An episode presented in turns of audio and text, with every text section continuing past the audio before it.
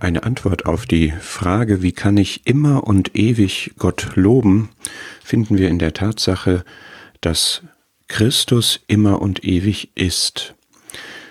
Wenn wir dem mal nachgehen, wo taucht diese Formulierung immer und ewig sonst noch auf, dann finden wir sie ganz vorwiegend in den Psalmen und dort gibt es ganz wunderschöne Aussagen, die das Neue Testament dann auf Christus bezieht. Psalm 21, dass Gott ihm Leben gegeben hat, Länge der Tage immer und ewig.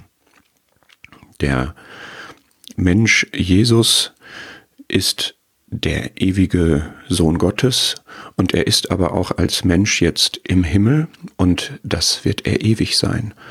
Und das ist unser Bezugspunkt für unseren Glauben. Und Psalm 48 sagt, dieser Gott ist unser Gott immer und ewig, er wird uns leiten bis an den Tod.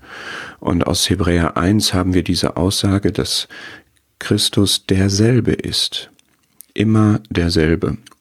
Seine Jahre werden nicht vergehen.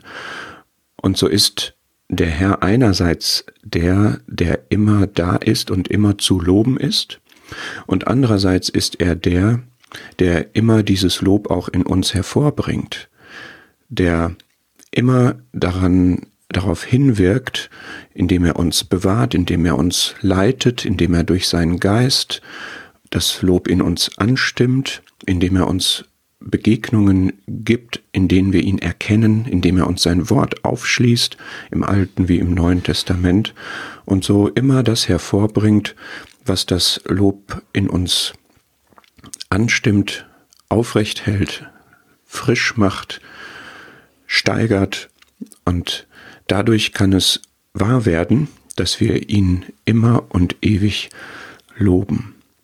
Dieser Gott ist unser Gott. Wir, wir, haben eine Beziehung zu ihm, wir kennen ihn. Diese Beziehung wird immer Bestand haben, die wird uns nie abhanden kommen. Und dieses Wort ewig lässt uns immer an die Ewigkeit denken, wo wir wirklich aus dem ganzen irdischen Leben, was uns umgibt, heraus sind, wo wir die Sünde im Fleisch nicht mehr haben und wo dieses Lob dann in Reinkultur sein wird. Aber auch jetzt gilt das schon, was Hebräer 13 sagt, ich will dich nicht versäumen und dich nicht verlassen. Wir können kühn sagen, der Herr ist mein Helfer und das gilt auch in solchen Situationen, wo wir Dinge erleben, wo wir nicht unmittelbar seine Hand drin sehen können, die uns auch Mühe machen, die uns Probleme bereiten, wo wir zu leiden haben.